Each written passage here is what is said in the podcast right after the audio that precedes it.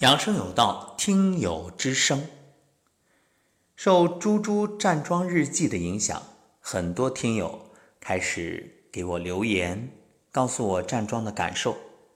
在今天幸福村的早课里，静心，这是幸福村的一位村民，就分享了一大段自己的感受，说今天休息，早早就醒了。平时上班呢，起得很早。休息也习惯早醒，每天听着伙伴们由站桩享受的感觉。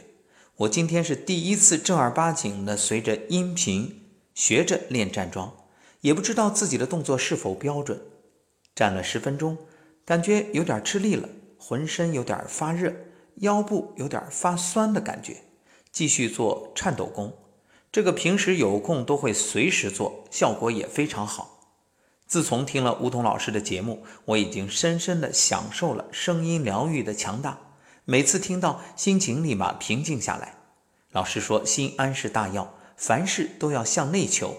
加上平时真正的做到饮食有节、起居有常，我没有去过度健身，就这样保持好心态，简单相信，听话照做。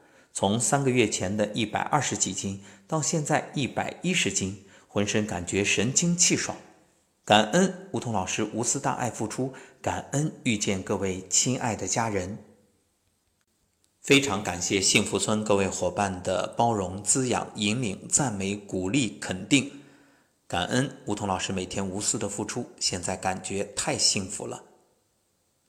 听老师的语音就是侃侃而谈，不像是在说教，感觉特别亲切随和，好像是在和好朋友聊天。每句话都沁入心脾，深深的滋养着我的心灵。感恩老师，祝贺静心，也愿更多的听友能够真正开始你的站桩。听着总是觉着好像有难度，但万事开头难，只要出发，终将到达。第一次站五分钟可不可以？那么今天各位伙伴就给自己定一个目标，我就站五分钟。